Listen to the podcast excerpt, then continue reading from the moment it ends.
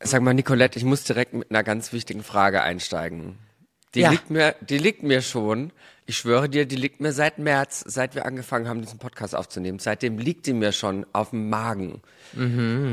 Wie gehst du mit Klobürstenwasser um? Was ist da deine Devise? Also du meinst mit dem abgestandenen Wasser im Klobürstenhalter, Korrekt. Dir bleibt nichts anderes übrig, als das ab und an abzuschütten. Ah. Naja, du musst das ja zwischendurch entleeren, aber mir wird auch schon schlecht, nur wenn wir drüber reden. Ich merke schon, wie mir die Brocken hochsteigen. Weil wir haben 10.30 Uhr, frag mich das in sechs Stunden nochmal, dann hat sich, dann hat sich mein Basensäurenhaushalt etwas mehr neutralisiert. Dann kann ich das nochmal verinnerlichen. Aber grundsätzlich, what can you do, bevor es überschwappt, musst du es abschütten irgendwann. Und damit herzlich willkommen bei Teufels Küche. Nee, ist nicht dein Ernst. Ja, da weißt du Bescheid. Mhm, dann kommen wir in Teufelsküche. Teufels Küche, der Podcast für alles Unangenehme. Von und mit Candy Crash und Nicolette von Tages.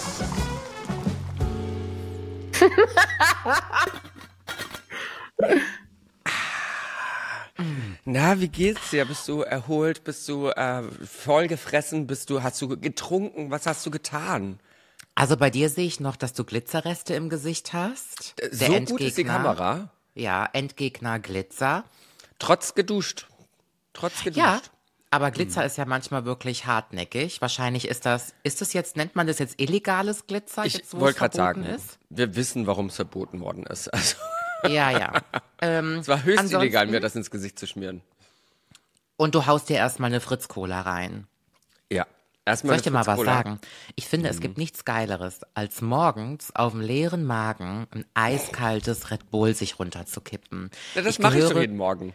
Ich gehöre ja zu den Perverslingen. Ich finde, ein Red Bull schmeckt nie so geil, wenn es wirklich, also es muss so kalt sein, dass es schon Eiskalt. wehtut, kurz vor. Gefrierpunkt. Ja. Und dann auf leeren Magen, wenn das so die Speiseröhre runterläuft.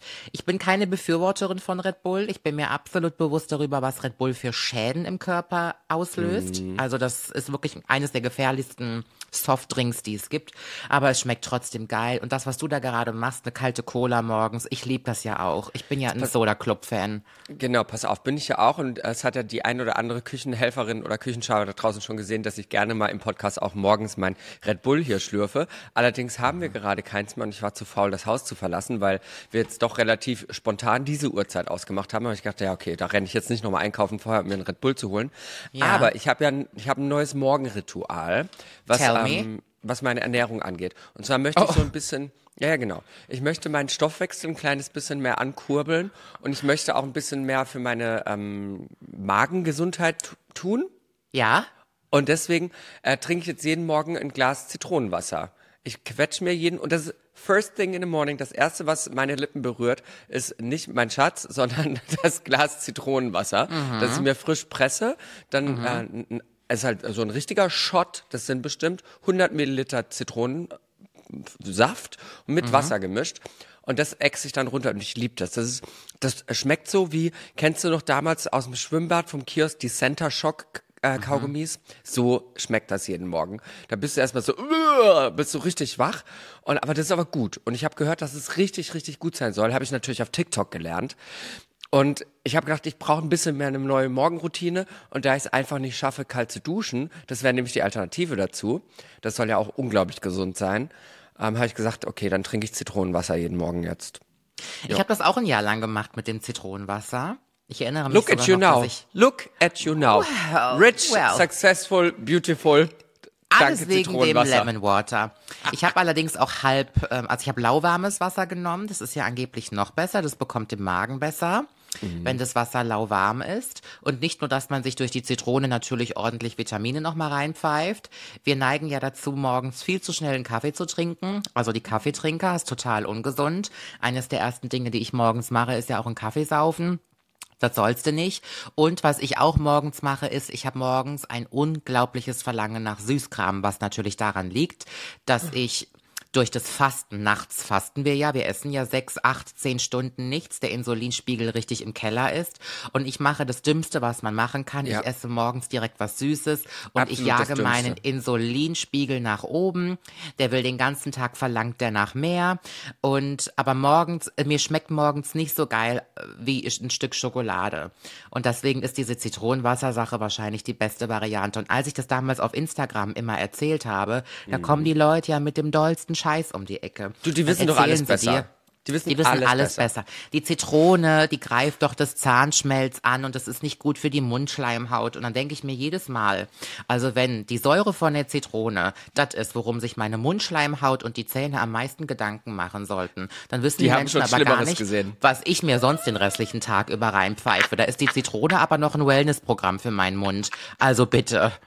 Also dieser wirklich. Rachen, dieser Rachen hat schon Sodom und Gomorra durchgemacht. Also da kann das Zitronenwasser. Wie sagst du immer, was ein Klamauk da alles drin gewesen ist? Well, naja. Well, well, well. Ja, nee, also ka- kalt duschen war tatsächlich auch noch bei mir ganz Pfui. oben. Ja, aber Pfui. wirklich, das wollte ich dich auch fragen, ob du, du bist eine Warmduscherin, oder? Voll, wenn nicht sogar eine Heißbaderin. Ja. Also ich brauche es. Warum soll ich mich denn selber quälen? Dafür, dass sich meine Poren zusammenziehen, dass die Haut adstringiert, sehe ich keinen Sinn drinne. Also ich habe ich hab gerade eben erst wieder dran denken müssen, weil ich mir gerade kurz bevor wir hier angefangen haben, nochmal die Haare gewaschen habe und ich habe gedacht, heute machst du mal was ganz Verrücktes, machst du das mit eiskaltem Wasser. Dann habe ich wirklich nur einen kalten Wasserhahn aufgedreht und hier in Berlin hat es gerade irgendwie minus zwei Grad. Das heißt, die Leitungsrohre, die sind noch so unglaublich kalt, dass da wirklich Eiswasser rauskam. Und das war geil. Das war toll. Also ist es so kalt in Berlin? Ja, es ist richtig kalt gerade. Also es ist der Wahnsinn, dieser Unterschied zwischen dem Osten und dem Westen, weil wir haben es ja hier 12 Grad plus. Es ist ja wirklich ekelhaft mild. Ja, das ja. hatten wir gestern, ja. Letzte Woche, als ich aus dem Urlaub zurückgekommen bin, da waren es hier ein Grad oder so. Also es ist so mild, du brauchst hier auch keine Winterjacke und so. Es ist total unsexy für die Weihnachtszeit. Ich hätte es gern richtig schön kalt. Aber ich sehe das ja auch immer in Berlin, da schneit es ja manchmal wie verrückt oder gerade so im Umland, Potsdam, Brandenburg. Und dann ist es hier sommerlich. Und wenn hier alles zugefroren ist, dann liegt ihr quasi in Badehose am Pool. Also es kommt sie, kommt. Es ist der Wahnsinn. Ich weiß noch, mein erster Winter hier, das war 2011 auf 2012. Das war einer der kältesten Winter, in, äh, Winter, Winter in Deutschland. Und der war so kalt, weil da eine sibirische Eisfront irgendwie nach Deutschland kam und dann äh, direkt äh, auf Berlin zugeweht ist. Und wir hatten, ich glaube, ein, zwei, drei Tage lang minus 35 Grad in Berlin. Sodass ich in meiner Wirklich? ja, so dass ich in meiner neuen WG, ähm, ich hatte so Doppelfenster, die konntest du nach außen aufmachen und dann nach innen aufmachen. Ja. Das waren so alte Al- Altbaufenster. Ist und in Berlin hatten- oft. Ich Genau, kenne diese Doppelfenster nur aus Berlin. Charlottenburg. Gibt's in Charlottenburg noch ganz viel. Und da hatte ich zwischen diesen Fenstern, da hast du so 10 Zentimeter Hohlraum und da ähm, haben sich so Eiskristalle und Eisstalagmiten schon gebildet. So kalt war das. Daher, ähm, ja, Berliner Winter, die sind nichts für die, ähm, für Unverfrorene. Für die zarten Gemüter. Nee, für die sind Ja. das auf keinen Fall was. Aber jetzt erzähl doch mal, wir haben jetzt Weihnachten abgefrühstückt, ähm, privat. Jetzt müssen wir es hier nochmal kurz im Podcast durchmachen. Wie war dein Weihnachten? Wie war, die Mama war doch nicht da und äh, du Ja. warst dann doch bei einer Freundin, all, Ja, viel. Unverhofftes. Ach, wie immer. Ich habe ja bei Instagram schon gesagt, das Hollywood-Weihnachten, von dem ich immer träume, das werde ich in diesem Leben nicht bekommen, aber das ist ja auch in Ordnung. Dann musst du Und mit Cameron Diaz die. Häuser wechseln. Richtig. Dann bin ich die Kate Winslet. Ähm, ich finde trotzdem das ganz gut, auch mal darüber zu sprechen, weil auf Instagram sieht man ja immer nur das perfekte Bild. Alle zeigen irgendwie ihr perfektes Weihnachten. Diese aufgeräumten Häuser, die perfekt dekorierten Weihnachtsbäume, das perfekte Essen, die glücklichen Familien, die nochmal ein Porträt unterm Baum machen. Ähm, da kann ich leider nicht dran teilnehmen.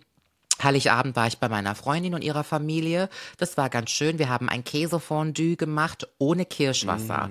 Ich finde Käsefondue ja immer widerlich, wenn Kirschwasser drinne ist. Ich finde es wirklich abartig. Und meine Freundin hat wirklich gutes Fondue-Käse gekauft, ohne Alkohol drinne, ohne Kirschwasser. Und das war einfach perfekt. Da kannst du, ich kann ja sowieso von Brot leben. Also wenn Brot irgendwo auf dem Tisch steht, Gutes ein Brot bisschen aber. Gutes Brot, ein bisschen Olivenöl oder Butter oder so, kann ich mich dran satt essen. Mehr braucht die Welt nicht. Und alleine das Brot in diesem heißen, flüssigen Käse oder Ach, das ein Traum. Gemüse und das war Hör einfach auf. ganz lecker. Nachtisch habe ich gemacht. Es gab ein Himbeer-Tiramisu, war natürlich der Himmel auf Erden. War ja auch was Leichtes, weil es war Himbeer drin. Richtig. du hast Die hat den Auftrag gesagt, erfüllt. Hör mal, die hat zu mir gesagt, kannst du bitte einen leichten Nachtisch machen? Und da ist mir erstmal aufgefallen, nee, kann ich nicht. Ich kann keine leichten Süßspeisen. Ich kann Cheesecake in allen. Varianten. Ich kann Torten, ich kann alles mit Schokolade, mit Sahne, mit Creme, mit Marshmallow. Und habe ich gedacht, mache ich ein Tiramisu, aber mit Himbeeren. Gute So. Entscheidung. Abends kam Ist ja auch gerade wieder. Himbeersaison. Es ist gerade auch wieder. Zumindest in Südafrika oder in äh, Peru oder wo auch immer. Irgendwo auf der. Welt. Irgendwo ist doch gerade wieder Himbeersaison. naja, ich habe gefrorene gekauft, so jetzt ist es raus. Ah ja, okay. Naja, whatever. Es war auf jeden Fall ganz schön. Heiligabend war also eine knappe, lustige Nummer. Den ersten Weihnachtstag habe ich nichts gemacht, außer schon mal vorgekocht und vorgebacken. Habt ihr euch denn was denn geschenkt? Deine Freundin, hab- ihr Mann und du. Ähm, meine Freundin hat keinen Mann, die Familie war da, ihre Eltern, der Bruder und ähm, ja, ich hatte Ah, Mitbringsel für alle. Ich hatte großzügige Mitbringsel für alle. Ich komme ja nicht mit leeren Händen irgendwo hin. Und wenn wir schon mal von Mitbringseln sprechen, ich bin ja eine Freundin vom Nicht-Schenken an Weihnachten. Es liegt aber auch daran, dass ich das ganze Jahr über immer sehr, sehr viel schenke, weil ich von allem viel zu viel habe. Du kannst in mein Haus kommen, wenn dir was gefällt, nimm es bitte Nimm's mit. mit. Mach so einen Wirklich. Sticker drauf. Ich komme Ich allem- Stickerheft. Also wenn einer diesen Tisch hier unter meinem Laptop sehen könnte, ich habe hier PR-Pakete von Pixie rumliegen, ich habe hier Make-up-Paletten von Revolution abgepackt, ich habe hier Trini London ohne Ende. Ich habe so viel Zeug krieg ich immer zugeschickt. Wenn jemand in mein Haus kommt, Klamotten, überall hängen die Schilder noch dran. Wenn du was möchtest, nimm es mit. Ich bin froh, wenn ich entlastet werde. Ich krieg ja gar nichts mehr zugeschickt. Der, der, Aber ich der Zug ist ja abgefahren. Ja, muss dazu sagen, es ist nicht mehr so wie früher. Also ich, bin weiß genau, was du meinst. Ich auch. Weil erstens, du kriegst mit dem Finanzamt Probleme und zweitens, wenn ich dran denke, vor fünf, sechs Jahren, jeden Tag kam der DHL-Mann, dann kam UPS, dann Stapel. kam Hermes und es kamen Pakete. Wenn du einmal auf einer PR-Liste landest, landest du auf 500. Ich hatte Zeugs zu Hause. Die Papiertonne, die war so voll jedes Mal. Ich war ja nur noch Papier am Zerkleinern. Also so wie früher ist es wirklich nicht mehr. Also ich glaube, bei mir hat das aber äh, aufgehört, weil ich vehement nichts davon in die Kamera gehalten habe. Ich habe es nicht eingesehen. Die haben auch so hab- aufgehört. Weil ich gedacht habe, erstens mal Finanzamt, nö, ihr braucht nicht sehen, was ich alles bekomme. Und Mhm. dann hat das halt sowieso aufgehört. Und zweitens habe ich mir gedacht, die schicken das ja in der Hoffnung, dass du das kostenlos in die Kamera hältst, dass du Ja, deine Reichweite, die du dir Klar. teuer aufgebaut hast, ähm, missbrauchst, damit deren. Und ich so, nee, Moment, wenn ihr Werbung machen wollt, könnt ihr mich gerne buchen. Und daher, Richtig. diese Arroganz ist mir jetzt ein bisschen ähm, zu Verhängnis Ja. geworden, aber ist okay, so habe ich weniger Müll hier. Das muss Egal. man wirklich sagen. Also die Leute, die davon träumen, Influencerin zu werden, weil Nein. man so viel geschenkt bekommt. Hört mal, die Probleme, die man mit dem Staat bekommen kann, aufgrund dieser Geschenke, die niemals Geschenke sind, weil die Firmen erwarten ja eine Gegenleistung. Und wenn du eine Gegenleistung erwartest, ist es kein Geschenk mehr. Das hat nichts mit Luxus zu tun. Das macht keinen Spaß. Auf jeden Fall zurück Stopp, zum stopp, Thema. stopp. Jetzt muss, nee, ich muss doch mal die, die Tour weiter um, umdingsen. Ich habe jetzt äh, letzte Woche ein Paket bekommen mit einem ähm, einem Gerät, das ich demnächst vorstellen werde. Und da, das Gerät kostet schon, glaube ich, 200 Euro oder so. Und das ist zum allerersten Mal, dass da ein Zettel beigefügt war von der Firma mit Briefkopf und allem, auf dem drauf stand fürs Finanzamt, dass dieser äh, Artikel schon vorversteuert worden ist und nicht mehr versteuert werden muss. Ich so, wow, wie vorbildlich. Das habe ich noch nie gesehen. Ja, ja, normalerweise muss man ja immer extra anfragen, anfragen bei Kooperationspartnern Mhm. und mit Murren und Gemäkel sagt dann schon mal eine Company, ja, okay, wir zahlen dann die Steuer für die Nicolette. Das ist auch wirklich manchmal echt ein Witz. Auf jeden Fall. Wer zu mir kommt, darf sich mitnehmen, was er möchte. Ich schenke immer sehr viel und immer sehr gerne. Wenn einer eine Kerze braucht, kriegt er eine Kerze. Wenn einer ein Sextoy will, kriegt er ein Sextoy. Ich bin immer für alle da und deswegen halte ich Weihnachten und Geburtstage immer recht klein mit dem Schenken. Dennoch, wenn du irgendwo eingeladen bist, dann machst du mal Nachtisch, dann bringst du für alle drumherum noch Kleinigkeiten mit, dann besorgst du noch Geschenke. Am Ende des Tages bin ich auch jedes Jahr am Schenken und habe mindestens 10, 15 Kleinigkeiten gekauft, die sich auch summieren. Also dieses mit dem Nicht-Schenken, das klappt nie. Gut, und gestern war meine Familie da. Meine Mutter ist nicht mitgekommen. Meine Mutter hat mir vor drei Tagen abgesagt, weil meine Oma jetzt vollpflegebedürftig ist. Man muss dazu sagen, meine Oma, seitdem mein Großvater vor drei Jahren gestorben ist, hat die schwer abgebaut. Dann ist die Das ist hingeflogen. krass. Das passiert Ja, so. ganz oft. Meinen, ja, Ganz oft, da ist der Ehepartner oder die Ehepartnerin verstorben und dann bauen die total ab, so nach dem Motto, ich möchte jetzt schnellstmöglich hinterhergehen. Ja, das ist wie so eine Symbiose, die die eingegangen sind. Meine Oma hat Voll. mich zu meinem, mein, mein Opa ist ja Anfang des Jahres gestorben und meine Oma, die Hinterbliebene jetzt, das ist jetzt noch die allerletzte, die ich habe, die, ähm, die rief mich zu meinem Geburtstag an und hat erstmal geheult. Ich so, Oma, warum heulst du denn? Dann hat sie mir halt ihr, ihr Leid geklagt, dass sie so einsam ist, ne? Und diese Vereinsamung, das ist, glaube ich, echt ein Problem, wenn du, ich habe da auch gestern mit meinem Freund drüber gesprochen, wenn du 50, 60, 70 Jahre mit ein und derselben Person verbracht hast und das war ja damals noch eine Generation, die hatten ja, es hört sich jetzt sehr hart an, aber die hatten ja kein eigenes Leben. Also das Leben, das meine Oma hatte oder auch hat, das hat sich ja komplett über meinen Opa definiert und der hat das ja auch gestaltet. Die hatte keine eigene Bowlinggruppe, keine keine Ka äh, Romy-Kartengruppe oder so. Die Urlaube hat alle mein Opa gemacht, der Freundeskreis war von meinem Opa auserwählt und erkoren und all die Sachen und jetzt ist der Partner weg und jetzt steht meine Oma da und merkt erstmal, ja scheiße, was ist mit meinem Leben eigentlich, ne? Ja. Und, und das ist richtig, richtig hart. Also da habe ich fast Ja, ja. mitgeheult erstmal kurz. Ja. Ja, aber ich verstehe total, was du meinst. Und ähm, das Interessante ist ja auch, ich habe in den letzten Tagen viel über diese Sache mit Pflege nachgedacht. Da können wir auch gerne nachher mal genauer drunter sprechen. Was machen wir eigentlich mit unserem Leben, wenn wir alt sind? Wer kümmert sich um uns, gerade wenn man kinderlos bleibt? Naja, auf jeden Fall, meine Oma ist dann auch ein Jahr, nachdem mein Großvater verstorben war, auch gestürzt. Und du weißt ja, wenn alte Menschen einmal stürzen und selbst wenn es nur eine Treppenstufe ist, das zieht ja einen Rattenschwanz mit sich noch und nöcher. Und ähm, dann hatte sie auch so eine Art Schlaganfall vor einem halben Jahr und während sie dann da therapiert wurde, hat man festgestellt, dass sie auch Karzinome in der Lunge hat. Also es, es kam alles auf einmal. Auf jeden Fall ist meine Oma jetzt von einer Teilzeitpflegebedürftigen zu einer Vollzeitpflegebedürftigen und meine Mutter pflegt sie im Moment, weil es auch in der Familie meiner Mutter gibt, ohne da jetzt genau ins Detail zu gehen auch sehr, sehr viele Traumata gibt, aber da spreche ich auch mit der Wand, wenn ich das immer wieder hervorhole. Und naja, im Moment bemüht man sich drum zu schauen, dass professionelle Hilfskräfte sich um einen alten Menschen kümmern, so wie ich das auch als richtig empfinde. Ich finde, wenn du keine Altenpflegerin bist, kannst du keine Alten pflegen. Das ist eine, eine, eine Herausforderung, eine Verantwortung, die ich niemals übernehmen würde. Ich habe zu meinen Eltern gesagt, ich werde euch nicht pflegen. So hart das jetzt auch klingt.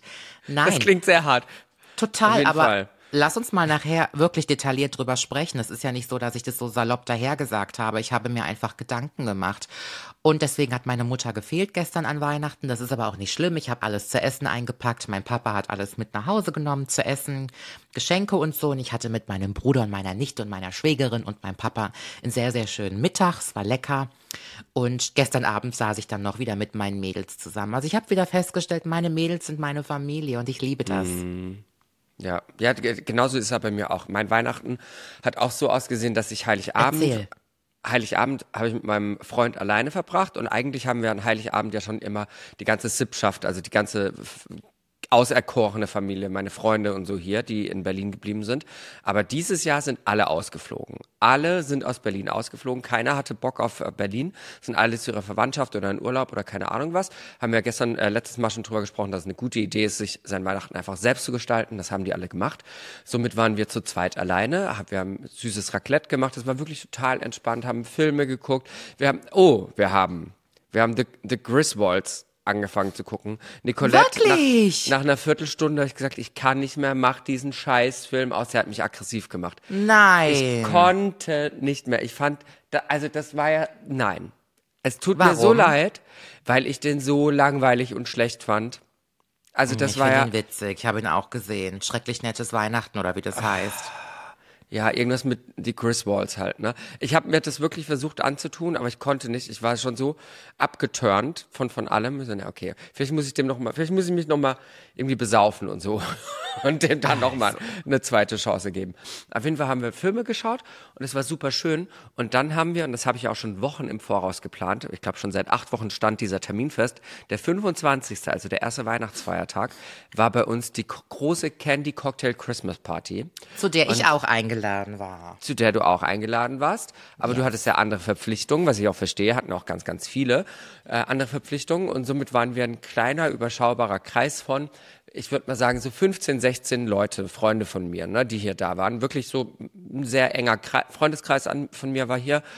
Und ich habe dann noch einen äh, Barkeeper bestellt. Das ist der gute John und der John war auch schon Barkeeper bei Elna Gruschka auf der Party und der John ist irgendwie zarte 19 oder 20 Jahre alt, ein absoluter Augenschmaus, total der süße Kerl, der keine Ahnung hat, wie man irgendwelche Drinks mixt, aber das hat man ihm auch äh, sehr schnell nachgesehen, weil er einfach so süß und lieb war. Der hat das ganz toll gemacht dann und ähm, wir haben mit Ist er Barkeeper 15 vom Beruf? Nee, der ist Model. Ach so. Ja, Okay. das ist Model. Und ähm, das war auch die einzige Qualifikation, die ich abgefragt habe. Modelst du? Ja, okay, kriegst du einen There Job. you go. Genau. Alles andere, die, die Leute sind nach zwei Drinks sowieso so besoffen, dass es egal ist, wie die Drinks sind. Ne? Ähm, dann haben wir zu 15, 16 haben wir, ich pass auf, was wir alles niedergemacht haben. Ein Kasten Bier, zehn Flaschen Champagner, vier Flaschen Wodka, vier Liter Gin, ähm, was hatten wir noch? Wir hatten noch fünf Flaschen Glühwein und zwei Weißwein. Das haben wir zu 15 klar gemacht, dass ich heute nach zwei Tagen nicht mit einer Alkoholvergiftung hier immer noch äh, vor dir stehe, ist ein Wunder. Aber ich sag dir, die Party ging bis 5 Uhr morgens. Und wir sind ja hier oben, äh, das ist ja ein Wohnhaus, hier wohnen ja doch noch ein paar andere Parteien. Ich hatte, ab 22 Uhr hatte ich so Angst, dass jetzt jeden Moment die Polizei kommt. Und nicht, weil die Musik so laut ist, sondern weil einfach 17 Leute einfach laut sind. Das ist halt Klar. so, ne? Und wir haben wirklich bis 5 Uhr morgens durchgetanzt und ähm, die tollste Playlist gespielt mit Share DJ Play My Christmas Songs. Ich liebe den Song ist so gut. Ähm, wir hatten. Aber so, der ist so, so neu, der. Song, gell? Den hat sie der, dieses der Jahr kam erst jetzt, gelauncht. Genau, der kam jetzt Toll. erst raus. Die hat ein neues Weihnachtsalbum gemacht und ich finde es großartig. Also dieser Song ist jetzt schon ein Klassiker, der ist großartig. Und das war so mein Weihnachten. Dann haben wir am 25. bis um 5 Uhr morgens gefeiert. Und auch Leute, die ich schon lange nicht mehr gesehen habe, waren hier und das war total süß und die haben sich neue Connections irgendwie gebildet. Und das liebe ich ja sowieso, wenn ich Leute zusammenbringen kann, wo ich denke, ach, die verstehen sich vielleicht ganz gut und es funktioniert dann und dann connecten die und das liebe ich ganz sehr. Und dann den 26., den zweiten Weihnachtsfeiertag, da war ich dann mit Bambi und Bambis Eltern auf dem Weihnachtsmarkt und bin dann wieder heimgekommen und habe hier abgechillt weiter. Ja. So, jetzt habe ich eine Frage. Ähm, erstens, was ist eigentlich mit dem Weihnachtself, den du jetzt hast? Was treibt der so nachts? Der passt gerade auf das Wasser auf. Der ist auf dem auf unserem Wasserkanister. Mhm. Ähm, aber der hat nachts noch keinen keinen Unruhe irgendwie Schabernack. gestiftet. Ja, der hat noch keinen Schabernack hinter den Ohren gehabt. Das Okay. Ist, das ist aber auch, ähm, ich glaube, das ist ein gemütlicher Weihnachtself, weil der ist ja, deine sind ja wirklich sehr lang gewachsen und äh, die sind ja auf Ozempic, Also, deine, ne? Also äh, meine, wirklich, die sind so radadoll, wie der Kölner sagen würde. Die Genau, sind die- Jeck im Kopf. Die sind Jack im Kopf, weil die morgens ihr Zitronenwasser trinken und deswegen ihr Aber Stoffwechsel so angeregt ist und deswegen haben die auch so viel Energie. meiner, meiner ist, ich schwöre dir, der ist so breit wie hoch und ich glaube, der hat ein bisschen Gelenkschmerzen und sitzt dann einfach ruhig auf seinem Plätzchen.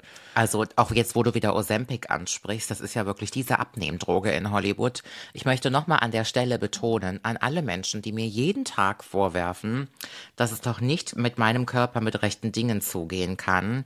Ich nehme kein Ozempic, habe keine Magenverkleinerung machen lassen. Leute, ähm, ich möchte das nicht unterstellt bekommen, weil ich Du hast andere Probleme. Du brauchst keine hab- Drogen dafür.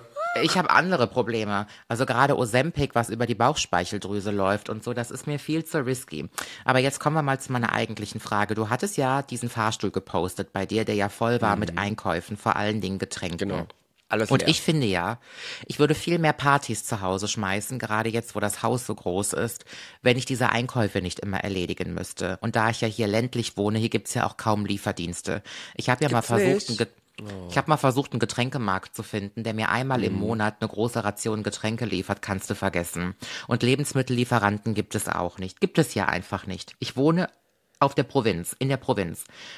Ähm, wie ätzend war das, diese ganzen Sachen einzukaufen? Bitte. Also muss ich, zuge muss ich zugeben, ich gehe ja wirklich einmal im Jahr einkaufen. Das ist ja, wir haben ja schon drüber gesprochen, ich bin ja sehr dekadent und ähm, gebe mein Geld dann einfach für so Luxusgüter aus, wie ein Lieferdienst für, keine Ahnung, ich bestelle dann halt dr- dreimal am Tag bei diese Lieferdienste vom, wie die heißen, Gorillas und Flink und keine Die Ahnung gibt's bei was, euch ne? natürlich ohne Ende. Ist ja Berlin. Gell? Natürlich. gibt's ja bei uns ganz viel und die sind auch relativ schnell da. In 20 Minuten hast du deinen Einkauf da. Und da, da tatsächlich ist es auch nicht viel teurer als im Supermarkt. Also das sind wirklich Centbeträge, die du da mehr bezahlst. Und das ist halt dann eine Liefergebühr, aber ich bestelle ja jedes Mal so viel, dass die Liefergebühr schon wieder hinfällig ist. Und ähm, daher bin ich es nicht mehr gewohnt, in so ja, Supermärkte oder sowas zu gehen. Und ich mag das aber eigentlich. Ich finde Supermärkte ganz toll, weil alles, was mit Kassieren und so zu tun hat, ich bin ja selbst ein Gastrokind und habe ja viel, viele Jahre bei McDonalds gearbeitet. Ich finde das irgendwie, ich fühle mich da so, so heimisch. Ich bin da so, ah, okay, süß. Ähm, und ich habe auch eigentlich kein Problem mit vielen Menschen und Menschenmassen und so. Ich war da immer sehr, ähm, wie sagt man, sehr tolerant gegenüber. Mich hat wenig gestört an Menschenmassen. Aber je älter ich werde, desto weniger Bock habe ich dann drauf. Ne? Und jetzt waren wir tatsächlich am 23. am 23. wie alle. Am Samstag, den 23. ist uns eingefallen, lass uns doch heute die Getränke einkaufen. Und äh, da waren wir im Kaufland, was ja so der deutsche Walmart ist oder die, Ja. der deutsche Target. Also das ist ja ein, ein Riesenhaus, ein Riesenladen, dieser Kaufladen, äh, Kaufland. Und das war schon, ähm, also war schon anstrengend, ja, weil wirklich, erstens mal ist die Hälfte des Inventars ist schon weg, weil die Leute natürlich alles tot kaufen, als wird jetzt gerade die nächste Pandemie irgendwie ausbrechen. Und dann hast du, die Leute sind so latent aggressiv auch einen Tag vor Weihnachten, habe ich das Gefühl. Und ich verstehe nicht ganz warum. Also die, sind, die haben nicht sehr viel Stressresilienz gelernt in ihrem Leben, habe ich das Gefühl. Weil ich bin ja, ich laufe dann durch die Gänge mit einem George Michael Song auf den Lippen und tanze wie eine Elfe durch die Gänge und die Leute kommen da nicht drauf klar. Ne? Ich bin dann aber auch so ein bisschen Tunnelblick und kann rechts und links eigentlich ganz gut ausblenden. Und dieser Stress tut mir nicht sehr viel an, aber wenn es dann doch so viel ist und dann mein Freund auch noch jemand ist, der sich schnell stressen lässt, dann kommt der Stress auch irgendwann bei mir an. Und ich habe mir gedacht, ja, das, das muss nicht mehr sein am 23. Das ist, Mhm. das nächste Mal werde ich das peu à peu über die Tage, so zehn Tage Bla, vorher fange ich an. bla. Ja, genau, einen Scheiß mache ich. Einen Scheiß werde ich machen. Denn mein nächstes Weihnachtsfest wird ja in LA sein. Und da hast du ganz andere Probleme. Also da, ähm, da, erstens mal lässt du dir da alles catern. Da Ja. gehst du gar nicht mehr einkaufen, lässt ja auch keinen Einkauf schicken, sondern da holst du einen Caterer und der Caterer bringt den ganzen Scheiß mit, bereitet den in deiner Küche zu, in deiner zweiten Küche, in der Chefküche. Es gibt ja dann immer so eine Showküche, die einfach nur zum Dasein ist. Und dann gibt's da nochmal die richtige Küche, die Butlerküche, die dahinter versteckt ist. mit Butlerküche, geil. Alles in, alles in Silber, ähm, alles in, in Alu, Krüppstahl Ja. und so weiter. Und ähm, genau, so werden wir wahrscheinlich nächstes Jahr Weihnachten feiern. Ah, Ja. wie schön. Ja, So aber ich weiß ganz aussehen. genau, was du meinst. Also ich war ja auch immer so kleckerweise einkaufen. Ich habe ja wirklich so eine Woche vorher angefangen, nachdem ich dann aus dem Urlaub zurück war. Und habe immer, weißt du, mein Problem ist ja auch die Schlepperei. Mich nervt es ja so, du holst es aus dem Regal in den Wagen, vom Wagen aufs Band, vom Band zurück in den Wagen, vom Einkaufswagen in den Kofferraum und vom Kofferraum dann in die Küche. Also ich habe ja jedes Produkt gefühlt zehnmal in der Hand gehabt, bevor ich es dann Und du musst ja noch wirklich Treppen bei laufen. mir Oder? Genau, Im Haus? ja, ja. Ja, ja, ich muss Treppen laufen. Ich habe viele Treppen sogar. Kann ich nicht empfehlen, machen wir auch nicht nochmal. Aber das ist wirklich ein bisschen nervig gewesen und ich habe natürlich auch viel zu viel gekauft. Aber man muss auch dazu sagen, ich habe das Gefühl, wenn Weihnachten unter die Woche fällt, also auf einem Wochentag, ist es meistens immer noch ein bisschen entspannter. Dennoch, der aggressivste Tag, der dümmste Tag, um irgendwo einkaufen zu gehen, egal ob Lebensmittel oder Ist irgendwas heute. anderes, ist heute. Wenn wer, alle heute Retouren gemacht werden. wer heute in die Stadt geht, das ist mein Held, mein persönlicher. Chapeau, Hut ab. Das ist eine Mutprobe. Das ist ein Galileo-Thema. Ja. Ja. Das ist, äh, also heute geht wirklich keiner. Das ist ja wirklich Quatsch. Und vor allem nicht nur Lebensmittel, sondern tatsächlich auch diese ganzen schönen Konsumläden da draußen. Ikea. I Ikea. Ikea oder, oder Galeria Kaufhof, all die Sachen, weil die Leute heute ihre ganzen Geschenke zurückgeben, die, die nicht funktionieren, die nicht gepasst haben, die eine andere Farbe wollen, wo die Hose nicht gepasst hat, all diese Sachen. Und dann werden diese ganzen äh, Gutschein-Retouren gemacht, wo du einen Gutschein dafür bekommst. Und ähm, das ist wirklich, also das ist, das gebe ich mir nicht, das mache ich nicht. Nee, sowas fällt mir Ja, gar ja. nicht erst ein. Auf keinen Ja. Fall. Aber Sa- ich habe für mich entschlossen, dass ich nächstes Jahr ähm, über Weihnachten verreisen werde in die Sonne. Und zwar zeitig so zum 19., 20., dass ich auf keine Weihnachtsfeier gehen muss, dass ich nirgendwo ein Mitbringsel besorgen muss, dass ich nicht ausrichten muss. Nach Los Angeles in die Ja, gerne. Also ja, du bist natürlich herzlich gerne. eingeladen. Das Ja, ich bringe keine Geschenke mit. Keine, keine Geschenk. Mitbringsel. Ich bin das Geschenk. Und ich komme euch gerne besuchen. Wunderbar, Sache geklärt. Am 19. geht mein Flieger von Frankfurt nach LAX. Kannst mich bitte abholen. Danke. Das kriegen wir hin. Das ist jetzt gebongt. Das ist versprochen. Denn da Toll. werden wir dann, da werden wir dann gemeinsam die Millionen auf den Kopf hauen, die wir durch unsere zwei Live-Termine äh, im Herbst geschäft Nicht nur das. haben. Wir besuchen am 20. direkt unsere Freundin Sandy Mölling in Studio City. Ja, Dann gehen wir zu deinen Freunden Heidi Klum und Bill Kaulitz. genau. Und pünktlich am 27. fliege ich aber zurück, weil ich am 29. in Skiurlaub fahre. Das lasse ich mir ja nicht nehmen. Mensch, Ich also bin eine angenehme eine, Besucherin. eine Frau von Welt, wobei eine Woche schon sehr kurz ist. Du kannst auch schon am 14. Nee. kommen. Nein, nein. Ich bin der Meinung, ich kann auch für eine Woche irgendwie Mal für so eine lange fliegen. Strecke.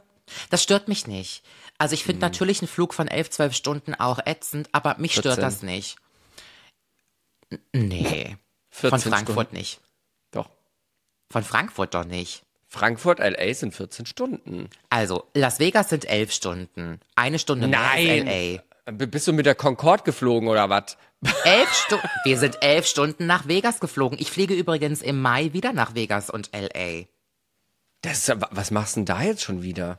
Naja, ich Urlaub? mache mit meinen Mädels wieder Urlaub. Wir müssen noch dreimal oder 30 Mal im Jahr Urlaub machen, die Mädels Na, und im, ich. äh, pass auf, im Mai bin ich ja auch schon weg. Da bin ich ja auch Also schon wir, dort. wir fliegen Also über das sehen wir uns Pfingsten.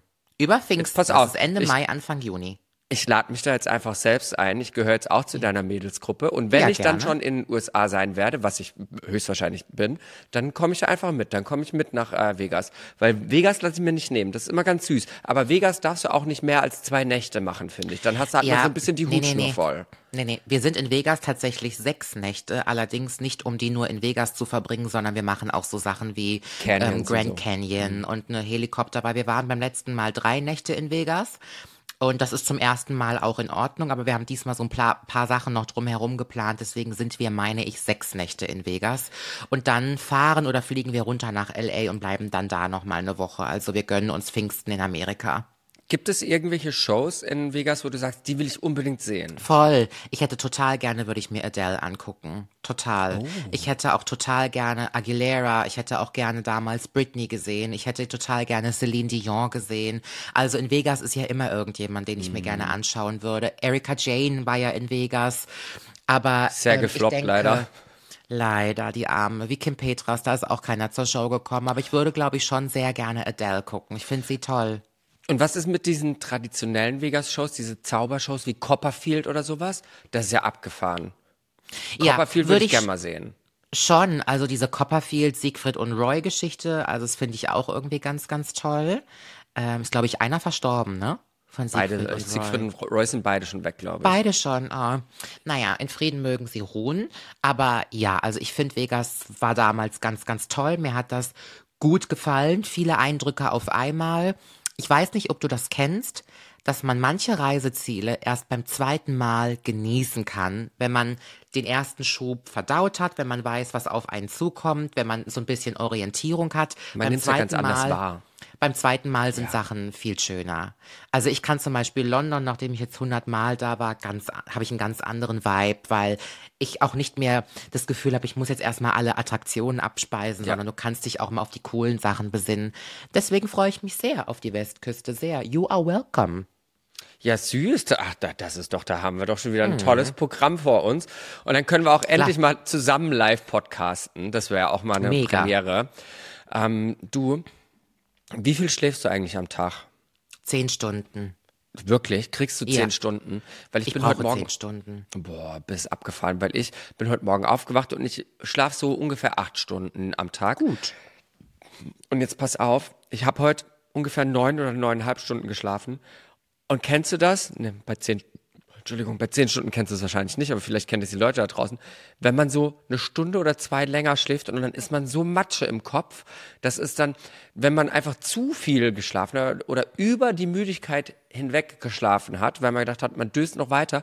Und dann hat man auf einmal so einen Matschekopf, das habe ich heute gehabt, das war ganz, deswegen habe ich auch so kalt äh, die Haare gewaschen, weil ich habe jetzt gerade erst gelesen, dass ähm, im ZDF heute, das ist ja auch eine Seite, der wir folgen, ich liebe das, die haben immer ganz interessante Sachen, sechs Stunden und 59 Minuten schlafen die Menschen im Schnitt, also nur sieben Stunden. Und das finde ich super krass, weil wir in Deutschland anscheinend eine ähm, Schlafstörungsepidemie haben. Und hier ist die äh, Definition, ab wann wird von einer Schlafstörung gesprochen. Und ich war schockiert, weil ich gedacht habe, okay, dann hat ja jeder eine Schlafstörung laut dieser Definition. Wenn man drei Tage pro Woche über drei Monate hinweg an Ein- oder Durchschlafprobleme oder Früherwachen leidet und dies zu einer Beeinträchtigung am Tag, wie zum Beispiel Müdigkeit führt. Finde ich aber auch sehr lustig. Eine Beeinträchtigung des Tages, wie zum Beispiel Müdigkeit. Ja, natürlich. Natürlich bist du müde, wenn du scheiße schläfst. Ja, Also ich, ich glaube, jeder ist dann irgendwie an Schlafstörungen irgendwie leidend. Also ich glaube schon, dass sehr viele Menschen an Schlafstörungen leiden, weil die Menschen ja auch Kummer und Sorge haben und weil einem ja auch viele Dinge beschäftigen. Ich glaube auch, dass eines der schönsten Attribute an der Kindheit das Durchschlafen ist, dass du sorgenfrei ins Bett gehst. Ich erinnere mich daran, als Kind bin ich ins Bett gegangen und ich bin ein Hörspielkind. Das heißt, ich und auch mein Bruder, wir haben immer irgendein Märchen oder ein Hörspiel gehört. Weißt du noch, was ihr Und- gerne gehört habt? Ja, Bibi Blocksberg meistens. Ja, Bibi Blocksberg und, mein Benjamin Bruder- Blümchen. Ja, genau. Und mein Bruder wollte immer gerne auch noch TKKG hören und das fand ich immer so gruselig. Ach, das Phantom auf dem Feuerstuhl. Hab ich mich gegruselt immer im Bett und dann bin ich immer zu ihm gekrochen. Habt ihr Ähm, ein Zimmer geteilt? Bis zu unserem neunten Lebensjahr haben wir, bis zu meinem neunten Lebensjahr haben wir uns ein Zimmer geteilt und dann ist der Geldsegen ereilt in meinem Elternhaus und dann wurde ein Haus gekauft, ein riesiges. Und dann hatten wir getrennte Zimmer. Und ich höre ja heute auch immer noch was zum Einschlafen, entweder ein Märchen oder ein Podcast. Und ich habe auch gehört, dass Menschen, die Nebengeräusche brauchen zum Einschlafen, also viele Leute lassen ja auch den Fernseher laufen, dass das Leute sind, die einfach eine Phobie vor der Einsamkeit haben und ständig Hintergrundgeräusche brauchen, um zu wissen, sie sind nicht alleine. Also, wenn ich zum Beispiel nichts höre zum Einschlafen, dann höre ich ja zum Beispiel die Leute in meinem Zimmer. Da sind wir wieder bei meinem heiß begehrten Thema. Ich habe ja immer regen Verkehr in meinem Schlafzimmer. Deswegen mache ich ja auch die Tür zu. Ich habe schon ein paar Mal drüber gesprochen in den vergangenen Folgen. Die werden ja alle munter, sobald es dunkel ist. Und dann quatschen die mir die Ohren voll. Und sobald ich irgendwie Wirklich? Sound Die sprechen mit dir, du hörst die? die reden auch untereinander und ich höre die. Das hat mit mir gar nichts zu tun. Weiß ich gar nicht Ja, ja. Nicolette, Ähm, du killst mich jedes Mal aufs Neue. Ich weiß, aber wir können jetzt mittlerweile offen drüber sprechen. Ich bin Ja. Ghostbuster.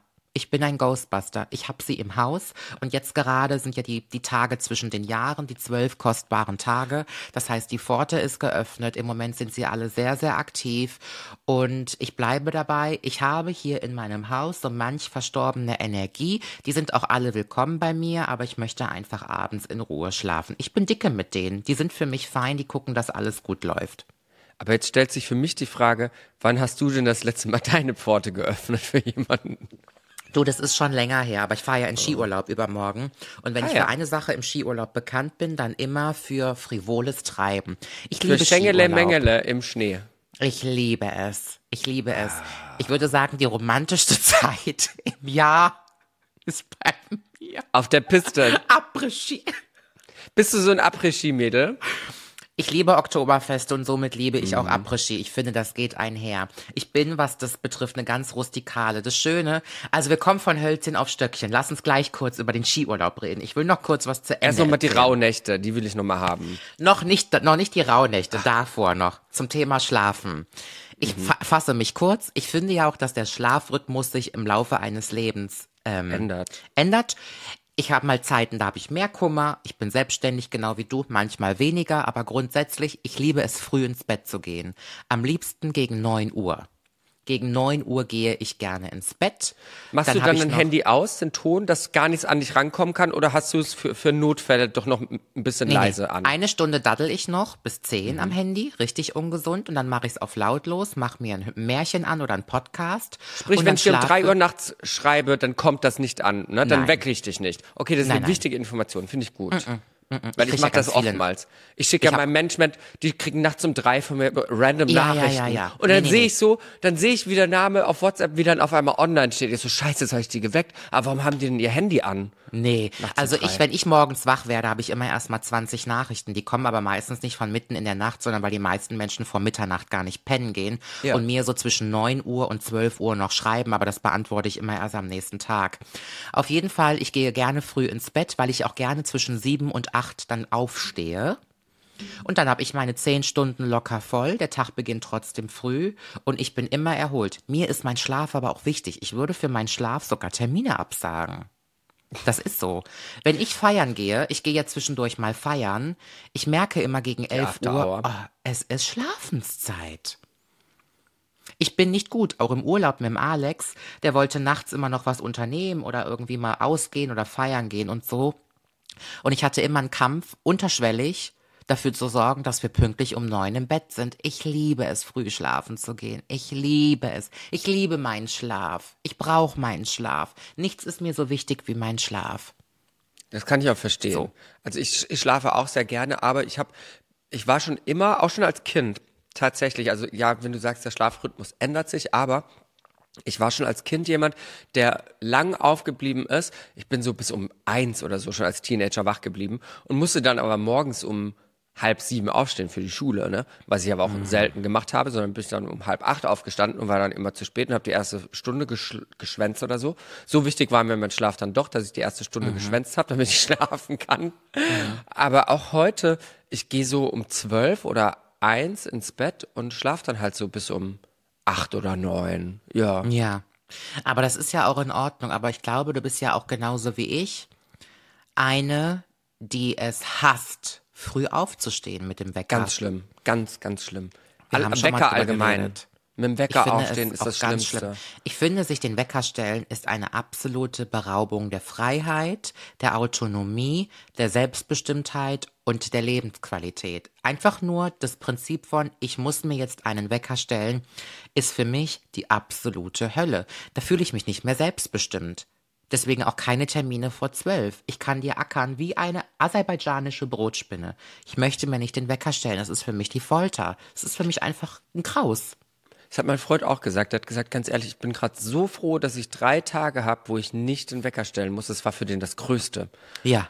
Für viele Menschen ist das das Schönste am Wochenende auch einfach mal sich nicht den Wecker zu stellen. Bist du denn auch eine, die es hasst, früh in den Urlaub zu fliegen und nimmt lieber den Flieger spät? Ja, ja. Also ja, doch tatsächlich schon. Wobei ich sagen muss, es gibt so ein paar Reisen, wie wenn ich jetzt ähm, eine Langstrecke habe nach LA oder sowas. Da ist es mir dann mehr oder weniger egal, weil ich erstens mal in dem Moment, wo ich dann aufstehe, wenn ich dann morgens um zwei oder um drei aufstehen muss, um irgendwie um sechs den Flieger zu nehmen oder um sieben, dann bin ich in so einer freudigen Erwartung, dass es mir nichts ausmacht, weil ich mich dann so freue wie so ein kleines Kind und ich dann aber auch weiß, dass ich auf der Langstrecke, ähm, wenn ich Business fliege, dass ich da dann mich lang machen kann und einfach schlafen kann, weißt du? Also das geht dann. Da, da, da, da, das, da ist es dann mal ein Opfer, das ich gerne in Kauf nehme, aber ansonsten gucke ich schon, dass ich irgendwie so vormittags, mittags fliege. Lieber. Ja, ich frage das, weil es gibt ja Leute, die nehmen total gerne früh morgens den Flieger, wenn sie in Urlaub fliegen und sagen, gerne haben wir ja noch den nee. ganzen Tag. Und ich denk mir, ey, vor drei Uhr kannst du doch eh nicht ins Zimmer. Dann bin ich irgendwie um neun Uhr an meinem Domizil irgendwo auf Mallorca, bin todmüde, bin gerädert, weil ich irgendwie nachts aufstehen musste. Ich darf noch nicht mal ins Zimmer und kann mich auf irgendeiner Hoteltoilette umziehen und an den Pool legen. Die Diskussion hatten wir jetzt auch für den Skiurlaub. Die Mädels wollten unbedingt nachts in den Skiurlaub, damit sie um 9 Uhr auf der Piste sind. Ich habe mir nur gedacht, können wir nicht ganz normal mittags losfahren, sind zum Abendessen dann in Österreich und genießen dann den darauffolgenden Tag in vollen Zügen. Nein, ich habe die Diskussion wieder verloren. Ich muss mal wieder mitten in der Nacht losfahren, dass wenn ich da ankomme, kann ich eh nicht ins Zimmer und sehe aus wie Scheiße. Fahrt ihr mit dem Auto? Immer nach Österreich, immer. Wegen den Skisachen. Wie lang fährt man da? Das sind schon so sechs, sieben Stunden, oder? Ja. Aber entspannt, die gehen schnell, vor allen Dingen, wenn du in einer schönen Runde bist. Wir haben einen großen Bus. Wechseln das euch heißt, es ab? Ist bequem. Ja, zwei, dreimal. Sechs, sieben Stunden kann man ganz gut fahren. Wir machen zwischendurch schön Rast. Aber ähm, du musst ja die ganzen Skisachen mitnehmen. Das kannst du mit dem Flugzeug gar nicht. Die Skier. Ach, das leiht ihr nicht vor Ort, sondern so. das habt ihr. Hat jeder selber. Weil das ist ja auch scheiße teuer, wenn man das leiht, oder? Das, ja, aber machen viele Leute, aber wenn du deine eigenen Skischuhe hast, damit fängt's schon an, dass du einen guten Halt drinne hast, dass du bequem, dass das deine Schuhe sind und Skijacken und Skihosen, das ist ja auch alles so dick, das packen wir in Ikea-Tüten und ab ins Auto, das ist immer besser mit dem Auto, finde ich, also. Ich war ja noch nie im Winterurlaub, weil ich ja Kälte Noch nie? ganz nein, noch nie. You should. You should. Ich sag dir was, ich hätte es mir nie vorstellen können. Ich bin ja auch eigentlich eine, die nur Sommerurlaub kennt. Mhm. Aber ich sage es dir, ich liebe ja die Berge. Ich weiß nicht, wie es dir geht. Ich liebe die Berge. Ich kann da super entspannen. Das Mhm. Find ist ich so auch richtig schön, ja. Seelenfrieden. Und Winterurlaub ist einfach ist das, das Highlight von allen Urlauben im Jahr. Aber das fühlt sich für mich, also allein der Gedanke daran, der ist so anstrengend, wenn ich dran denke, es ist kalt. Das heißt, du musst dich irgendwie einmummeln ohne Ende. Ähm, dann, wenn du aufs Klo musst, bis du das alles wieder ausgezogen hast, dann ist es wahrscheinlich auch noch irgendwie nass und feucht. Und dann hast du auch noch so viele Strecken, die du äh, irgendwie also machen musst. Und dann, das ist alles so unbequem. Winterurlaub hört sich für mich unbequem und anstrengend an. Bist du kein Wandersmädchen? Gehst du nicht einmal im Jahr Doch, wandern? ich liebe es zu wandern. Ich, wie gesagt, die Pfadfinderin in mir, ich liebe das. Ah ja, ah ja. Aber das dann halt auch nicht im Winter, weißt du? Naja, im Winter gehe ich auch nicht wandern, aber ich bin auch ein Bergmädchen. Einmal im Jahr möchte ich schon gerne wandern gehen. Das letzte Mal waren wir in Zell am See. Und ich liebe das einfach, im Winterurlaub mit der Gondel hochzufahren. Ich liebe Après-Ski, ich liebe die Knödel auf, ich liebe die Partys oben auf dem Berg unter freiem Himmel, wenn die Sonne scheint. Ich liebe Après-Ski-Partys in den Hütten. Das ist einfach so schön. Ich liebe, liebe, liebe es. Keiner macht sich zurecht. Du hast die Haare zerzaust, du brauchst dich nicht schminken, du hast da irgendwie Skiklamotten an, einen Rollkragenpullover, alle sehen gleich durch den, durchgenudelt aus. Ich finde das einfach toll. Ich Bodenständige. Ich bin aber Vielleicht- auch die Bodenständige von uns beiden. Die bescheidene. I'm humbled. Das, das ist richtig. Hm. Während ich meinen Leasingvertrag aufgebe, kaufst du erstmal ein Haus. Miss Hollywood. Miss Hollywood. Wie ist es eigentlich ohne Auto? Naja, so ganz stimmt das ja jetzt doch nicht, denn nach zwei Tagen ohne Auto ist uns aufgefallen, dass es ziemlich scheiße ist und jetzt haben wir bei Sixt so eine Monatsmiete gemacht. Also wir haben wieder ein Auto, wir haben aber, Und wie ist das so? das ist furchtbar. Warum? weil es nicht mein Auto ist, weil es nicht mein Tesla ist. Also es ist, äh, ich möchte da wirklich gar nicht meckern, weil es ist ein Auto und es bringt mich von A nach B und das tut's auch sicher. Und ist es ist teurer, wenn man bei Sixt eine Monatsmiete macht? Was zahlen wir? So, ich glaube so 600 Euro im Monat. Also das wäre sowieso das, was ich fürs Leasing bezahlt habe. Ja. So 600, 700 Euro bezahlt und das zahlen wir jetzt da und das ist auch ein Elektrowagen. Und das Gute ist halt, dass du ihn jederzeit abgeben kannst und dann wird auch die Differenz wieder zurückgebucht und so weiter. Ne? Also 600 wahrscheinlich mit Steuer und Versicherung alles in allem. ja, genau. Da ist alles Ja. drin. Da ist alles drin. Du musst dann halt noch laden, aber was sind das? 50 Euro im Monat oder so. Und ähm, ja, es ist total ungewohnt. Ich habe total vergessen oder ich war mir des Luxus gar nicht mehr bewusst, den ich durch mein Auto hatte. Es war ja in Anführungszeichen nur ein Einsteigermodell von Tesla. Also das Model 3 war jetzt nicht teuer. Es fängt irgendwie bei, bei 38.000 Euro an. Also wie jeder andere äh, normale Kleinwagen auch. Und das hat aber so viele geile Feature gehabt, die, die ich komplett vergessen habe, wie zum Beispiel, dass ich keinen Autoschlüssel habe, sondern das läuft ja alles übers Handy. Das Handy ist ein Autoschlüssel und wenn du ans Auto ranläufst, ent, entriegelt sich das automatisch. Und wenn du das Auto parkst, dann geht, stellst du einmal Park ein, machst die Tür auf, läufst weg und dann geht das Auto von selbst aus und es äh, verschließt sich auch von selbst. All diese Sachen, die hast du dir über drei Jahre Leasing mit diesem Auto dann antrainiert und äh, für selbstverständlich erachtet. Und weißt du, wie oft mir das jetzt passiert ist mit dem neuen Auto, dass ich das irgendwo parke und einfach den Motor anlasse und einfach rausgehe und weglaufe und zwei Stunden später wieder zurückkomme und dann ist halt die Batterie leer, weil das die ganze Zeit weiter Toll. lief. Ich habe es vergessen auszuschalten und es war auch nicht abgeschlossen. Das heißt, da ist dann meine Prada-Tasche drin, meine Louboutin äh, High Heels, die ich irgendwie gerade noch von A nach B geschleppt habe und da ist mir zum Glück dann irgendwie niemand ans Auto gegangen. Aber ja, das sind so Sachen, die muss ich mir neu trainieren. Deswegen, deswegen ungewohnt und noch schwierig. Es fällt ja. einem meistens erst auf, wenn es nicht mehr da ist, wie, Ja. wie ähm, gut man es hatte.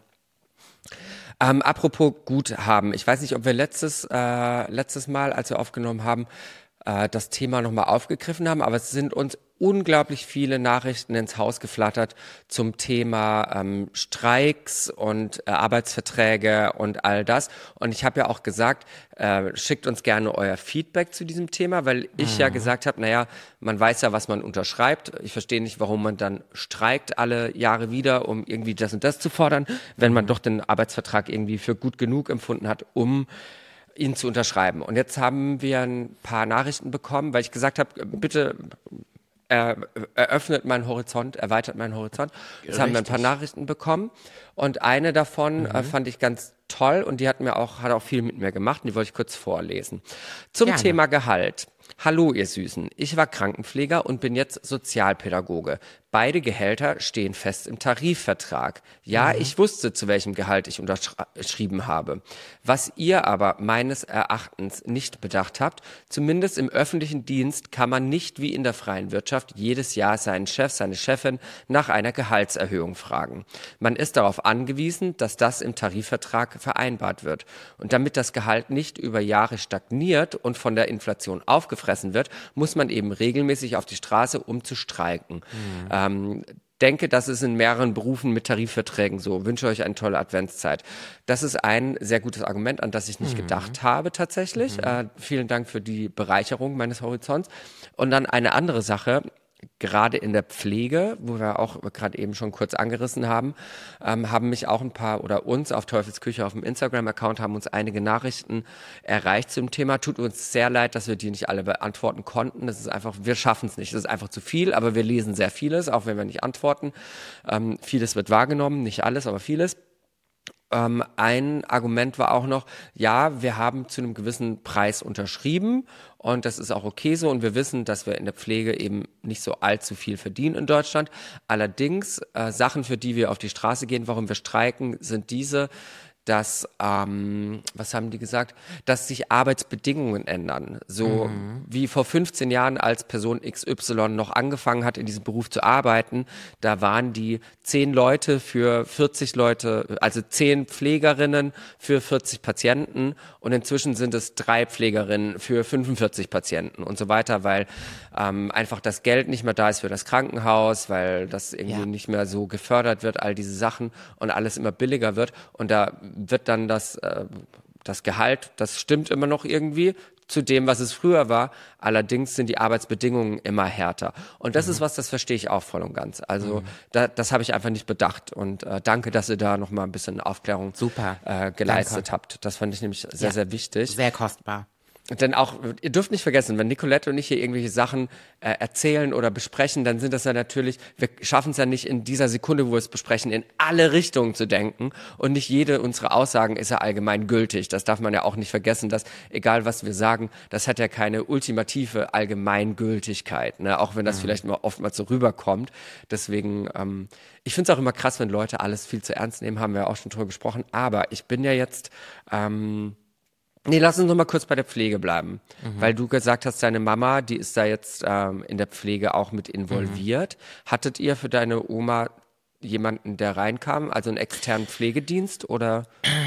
Naja, also wie ich eben schon gesagt habe, ich werde ja jetzt zum ersten Mal damit so richtig konfrontiert. Der Vorteil bei, also ich weiß nicht, ob man es Vorteil nennen kann, die Großeltern meines, ähm, mein, also die Eltern meines Vaters, die Großeltern griechischer Seite, sind plötzlich verstorben. Das heißt, die waren bis zum letzten Tag sehr fit, da war man nie auf eine große Betreuung angewiesen. Das ist natürlich meistens, ich nenne es jetzt mal salopp, der Idealfall.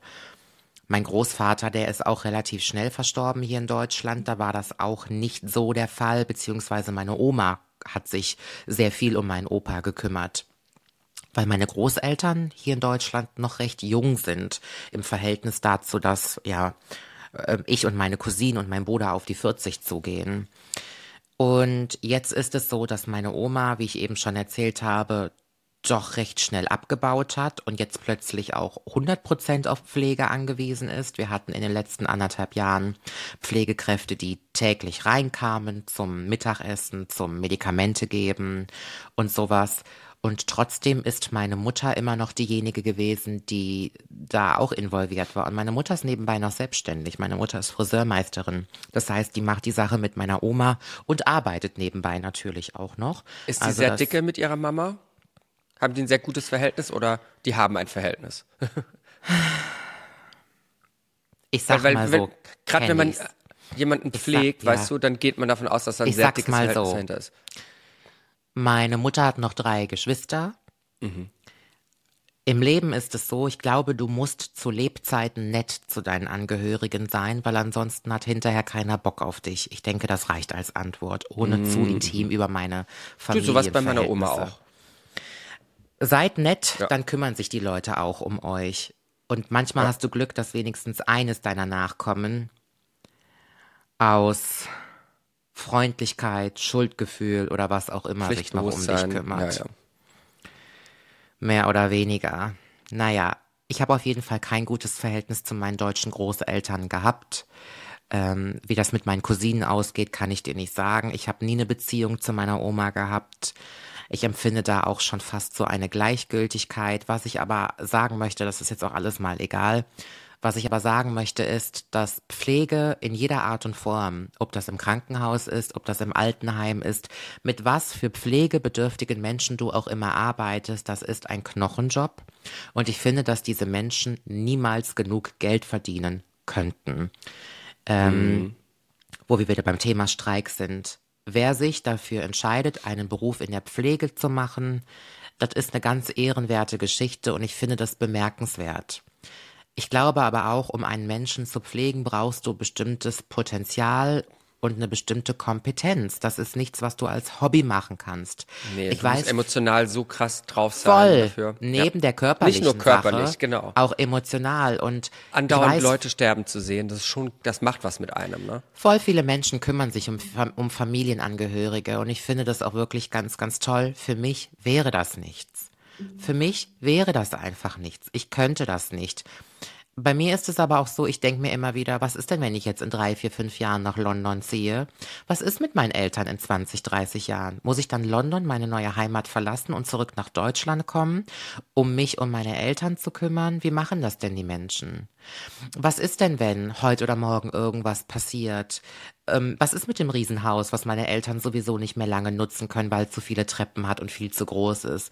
Warum verkaufen sie das nicht jetzt und schauen jetzt, dass sie altersgerecht wohnen? Wer räumt denn die Bude aus? Wer kümmert sich denn darum, wenn meine Eltern das nicht mehr können? Muss ich dann den ganzen Blödsinn machen? Was ist mit mir, die keine Kinder hat? Wer kümmert sich um mich, wenn ich 80 bin und die Schnabeltasse brauche? Weißt du, das sind alles so Gedanken, die mir im Moment um den Kopf gehen. Ich denke, das ist auch ein normaler Prozess, wenn man erwachsen wird und die Eltern werden immer älter, dass man sich fragt, was kommt denn da jetzt eigentlich auf mich zu? Vor allen Dingen, wenn deine Eltern gar nicht in deiner Nähe wohnen und du wohnst irgendwo entfernt. Eine Stunde wie bei mir reicht ja schon, dass ich mich nicht jeden Tag um meine Eltern kümmern könnte. Und das ist ein Aspekt, den man im Leben nicht vergessen darf, zu schauen, wie sorge ich vor, was mache ich eigentlich mit mir selber, wenn ich mal alt bin. Denn wir sind die Generation, die kaum noch heiraten. Wir sind die Generation, wo es viel weniger Nachwuchs gibt. Wir müssen gucken, was ist mit uns im Alter. Dennoch, um die Kurve zu bekommen, ich weiß nicht, wie du das siehst, ich glaube daran, dass wenn wir alt sind, sind wir fitter. Ich glaube da feste dran. Ich glaube, dass wir Ja, ja. fitter sind. Ich glaube, weil wir uns selber auch anders gefördert und gefordert haben. Ich glaube, dass wir kognitiv auch fitter sind. Gerade so Fälle wie Alzheimer oder auch, na, helf mir mal, Demenz und so, das sind ja alles Sachen, wo du wunderbar vorbeugen kannst, indem du regelmäßig trainierst, indem du dein Gehirn dich kognitiv forderst. Das sind alles Dinge, die statistisch gesehen weniger stattfinden werden in unserer Generation. Dennoch, wir müssen immer schauen, dass wir im Alter gut aufgehoben sind, auch wenn das wahrscheinlich noch total fern ist. Ich würde mir für meine Eltern wünschen, dass die da einfach Vorkehrungen treffen. Das ist eine Verantwortung und mir fällt das auch schwer, hier im Podcast zu sagen, die ich gerne von mir streifen möchte. Ich bin nicht die richtige Ansprechpartnerin dafür, um Altenpflegerin zu spielen, denn ich sehe, wie meine Mutter daran kaputt geht. Die geht daran kaputt, meine Mutter. Das ist viel zu viel für die. Die ist da gar nicht in der Lage zu. Ich weiß noch, meine Oma, mein, mein Opa ist vor elf Jahren, glaube ich, gestorben. Und äh, also das sind die Großeltern, bei denen ich auch äh, lange Hm. Früh, gelebt oder? habe. N nee, nicht so früh. Der war zehn Jahre älter als meine Oma. Daher, die, er ist mit 85 gestorben, sie ist mit 86 gestorben, aber halt mit zehn Jahren Okay. Abstand, ne, elf Jahren Abstand, sowas ungefähr. Ja. Ähm, und der hatte äh, Alzheimer oder Demenz, weiß nicht, wo da der Unterschied liegt, so wirklich. Ähm, also der war, der, ich glaube schon, ja, ist Alzheimer, das hat einfach sein, sein Gedächtnis komplett gelöscht. Und er war dann auch körperlich sehr, sehr ähm, zerbrechlich. Und der war dann ab einem gewissen Grad an Alzheimer, war er dann halt 100% pflegebedürftig. Und meine Oma hat den äh, komplett selbst gepflegt. Und das mhm. finde ich krass weil sie, die hat den äh, aufs Klo gebracht, also die hat ihn, hat geguckt, dass er aufs Klo geht, die hat ihn gefüttert, die hat äh, sich um die ganzen Medikamente gekümmert, also die war noch zum Glück fit genug mit Anfang Mitte 70, dass sie sich darum kümmern konnte. Aber ich habe gesehen, ähm, meine meine Onkels und Tanten, das hat die nicht interessiert. Also die. Erzähl mal. Die haben da. Das ist ähnlich wie das, was, was du gesagt hast. Man muss halt nett sein zu seiner Verwandtschaft. Ne? Ähm, da gab es viel Streit in dieser Familie. Mhm. Und ich glaube, dass die alle gesagt haben, holt euch doch einen Pflegedienst. Warum machst du das selbst? Aber ja. sie waren halt, sie haben das nicht verstanden und meine Oma hat gesagt, aber das ist mein Mann und ich habe gesagt, bis ans Lebensende, ich werde für dich da sein, all das. Und die, die wollte einfach sich selbst um ihn kümmern. Ich glaube, sie hat dann äh, am Ende eine Person gehabt, die hin und wieder mal vorbeikam und mhm. nach dem Rechten geschaut hat und so ein, zwei Sachen übernommen hat, die sie körperlich nicht mehr konnte. Aber im Endeffekt hat sie ihn gepflegt. Und mal ganz davon abgesehen, was das körperlich von dir abverlangt, in so einem Fall, wenn du selbst schon in Rente bist und dann deinen alten Mann pflegen musst, was das mental mit ihr gemacht hat, dass sie mhm. äh, ihr Mann, der ihr immer auf Augenhöhe begegnet ist, dass der auf einmal wieder ein Baby wird, was wir, wir werden mhm. ja wieder wie Kinder irgendwann, wenn wir in ja, eine Demenz krasse, verfallen krasse oder so. Beschreibung. Und der ist auf einmal wie ein Baby gewesen und äh, hat nichts mehr können. Und was das mit dir macht, wenn du siehst, dass mein Partner, mein Mann, meine Frau, mein, mein, mein Lebenspartner, mit dem ich mein Leben geteilt habe, dass der nicht mehr da ist, aber körperlich ist er noch da. Also der war im mhm. Kopf weg. Es gab diese Person einfach nicht mehr. Der war ja nur noch eine Hülle, die rumgelaufen ist irgendwie. Und das ist ganz, ganz furchtbar und ich glaube, du kannst dich dann trotzdem noch lang nicht von dieser Person verabschieden, bis sie dann wirklich tot ist oder weg ist, ähm, weil du ja trotzdem irgendwie noch dich um diesen Körper kümmerst. Also es war total abgefahren. Und dann gab es so ein paar Sachen, der hat noch so viel vom Krieg erzählt, als wäre das gestern gewesen. Mhm. Und das sind Sachen, die er noch gewusst hat, aber alle Sachen, die ihn ausgemacht haben als Person, seine ganzen Erinnerungen an alles, alles, was später im Leben kam und seine politischen Einstellungen, all diese Sachen, das war alles weg, komplett weg. Und ich weiß, dass meine Oma jeden Tag, die war am Ende, die hat nur noch geheult jeden Tag, weil sie gesehen hat, dass dieser Mensch jetzt irgendwie weg ist, obwohl er noch da ist. Ähm, wie schlimm das ist und weil sie, glaube ich, auch so ein bisschen einen Spiegel gesehen hat, wie das mit ihr passieren kann. Mhm. Weil so, da ist ja keiner vorgefeit, ne? Mhm. Und ähm, ich finde es eine ganz, ganz krasse Sache. Und das ist aber auch in unserer deutschen Mentalität eine ganz andere Sache, was Familie angeht, weil ich glaube, in, in den vielen anderen Ländern, gerade in den südlicheren Ländern, ne, wenn wir jetzt nach Italien, Spanien und so weiter schauen, da ist ja Familie und Familienzusammenhalt was ganz, ganz anderes. Diese, diese ganzen mehr, Mehrgenerationenhäuser sind ja dort der Standard eigentlich äh, bis mhm. vor kurzem gewesen, dass die Eltern oder die Mutter, die Oma dann halt noch mit im Haus wohnt, unten irgendwie in einem, in der, in der Erdgeschosswohnung oder so, das, das ist da ganz normal. Mhm. Und äh, bei uns in Deutschland ist es halt nicht so. Und das, mhm. ich glaube auch, dass in anderen Ländern das ganz normal ist, dass man sich halt um die Eltern kümmert bis zum Lebensende. Ja. Ähm, weil die auch ein ganz anderes Bewusstsein für Familie haben. Und auch, ich glaube, die haben auch mehr, was wir nicht haben, zum, finde ich zum Glück, dieses, äh, dieses, diese Schuld. Also, dass man den Eltern was schuldet, wo wir letztes ja. Mal drüber gesprochen haben. Ja. Das ist bei denen ganz anders verankert als bei uns. Mhm und daher auch ähm, kulturell einfach nochmal ganz anders wird das gelebt. Ja, aber ich weiß auch nicht, wie das bei uns sein wird. Ähm, wie gesagt, ich habe bis jetzt keine Kinder. Du äh, schließt das jetzt auch erstmal aus, dass das vielleicht passieren wird. Mhm. Ähm, was ich jetzt gesehen habe in der Dokumentation über Las Vegas, ähm, dass es dort in den USA jetzt gerade mehr zum Standard wird, dass man die Leute oder dass sich ähm, Senioren und Seniorinnen nicht mehr in Altersheime begeben, sondern dass sie in so große Senioren-Communities eingebürgert Mhm. werden. Das heißt, die kaufen sich dann von ihrem, äh, von ihrer Pension, von ihrem äh, Rentengeld, das dann dort ja doch ein bisschen anders aussieht als bei uns, kaufen die sich so ein Haus. Das kostet dann 400.000 Dollar. Und äh, in diesem Haus sind sie dann in einer großen Gemeinschaft, wo nur Senioren leben. Da darfst du auch nur ab einem gewissen Alter leben. Und innerhalb dieser Gemeinschaft zahlst du dann mit deinem Haus eine Gebühr, die, keine Ahnung, bei 400 Dollar im Monat liegt. Und da weißt du, da ist dann alles, ähm, um, es wird sich um alles gekümmert. Es kommt dann eine Pflegekraft vorbei und schaut, dass du deine Medikamente nimmst, schaut, dass, ähm, dass es dir gut geht, dass für dich eingekauft wird, all diese Sachen.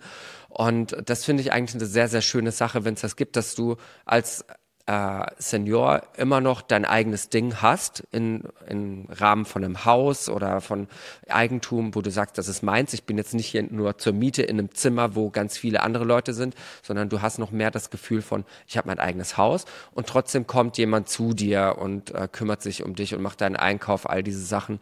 Ähm, finde ich eigentlich eine sehr schöne Sache. Also schöner als der Gedanke an ein Altersheim. Das finde ich ganz, ganz schlimm.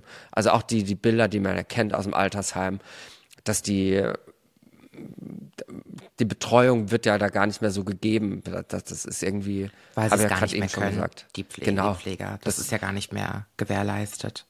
Und deswegen, das finde ich eine ganz schöne Sache, wie die damit umgehen.